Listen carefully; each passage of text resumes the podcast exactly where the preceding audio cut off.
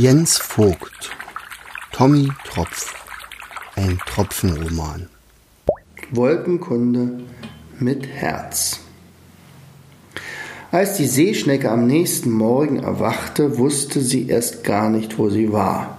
Und wer hatte sie mit einer Decke zugedeckt? Dann dämmerte es ihr, dass der Wobbegong oder der Doktorfisch wohl ihr Versteck entdeckt haben musste. Da musste sie über sich selbst lachen. Hm. Am Abend war sie nicht ganz so ungeduldig. Bevor er anfing, zwinkerte der Wobbegong der Seeschnecke zu. Nun wollen wir unsere Neugierigsten nicht lange warten lassen, nicht wahr? Und damit begann er. In den nächsten Wochen lernten die vier in dieser nun wieder friedlichen Wolke von Jupp Jumper eine Menge über Wolken. Ganz erstaunt waren sie, dass nicht alle Wolken aus Wolkentropfen bestanden. In einigen wohnten nur Eiskristalle. Diese Wolken flogen viel höher als ihre Wolke. Aber auch in ihrer Wolke gab es ja Kristalle im oberen Bereich. Dort sollte es bitterkalt sein. Nichts für Staubi und Körnchen, die die heiße Wüste gewöhnt waren und wie unterschiedlich die Wolken aussahen. Da gab es Wolken, die aussahen wie zerrupfte Federn eines Vogels. Andere waren dick und grau, bedeckten den ganzen Himmel und bereiteten miese Laune.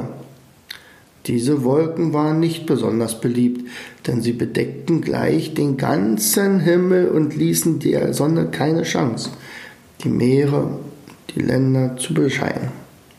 Trotzdem waren sie wichtig. Wie aus keiner anderen konnte es aus ihnen tagelang regnen, was für Pflanzen am Boden oft sehr wichtig war.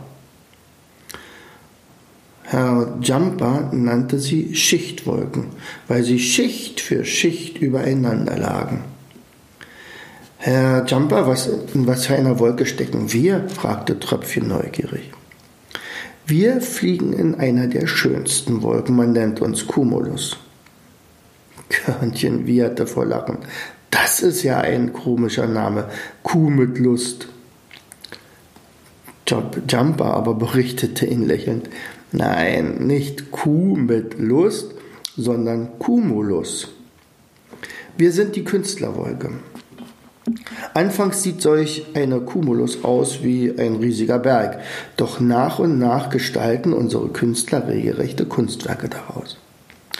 Erst vorgestern hatte ein sehr bekannter Künstler den Zuschlag für, den, für die Figur eines Seepferdchens erhalten und dafür sogar einen Preis gewonnen.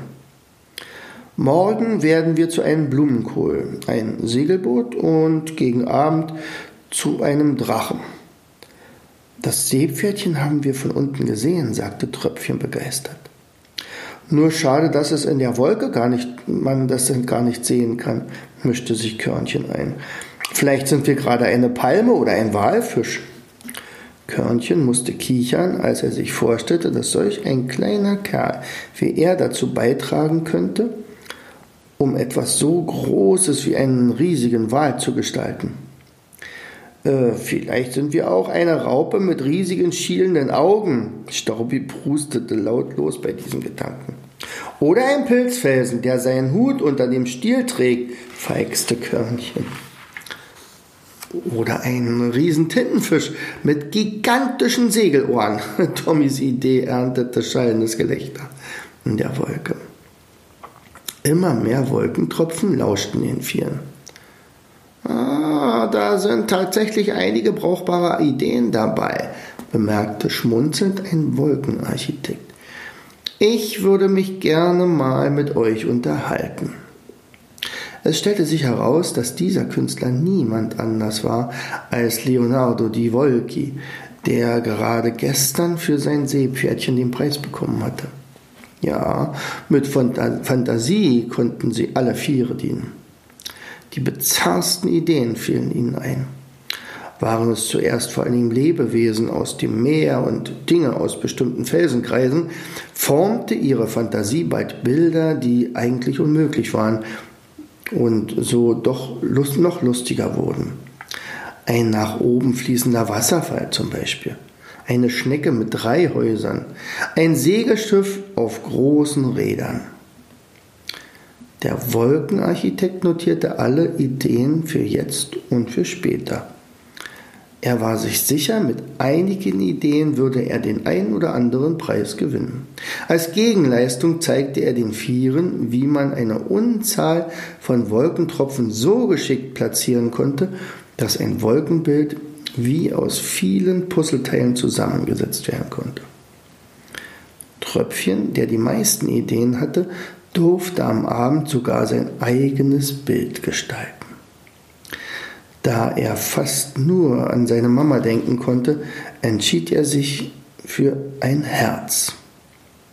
Tröpfchen stellte sich dabei erstaunlich geschickt an. Das Herz war sehr gut gelungen. Tröpfchen war stolz auf sein Erstlingswerk, auch wenn er genau wusste, dass seine Mama das Herz nicht sehen könne.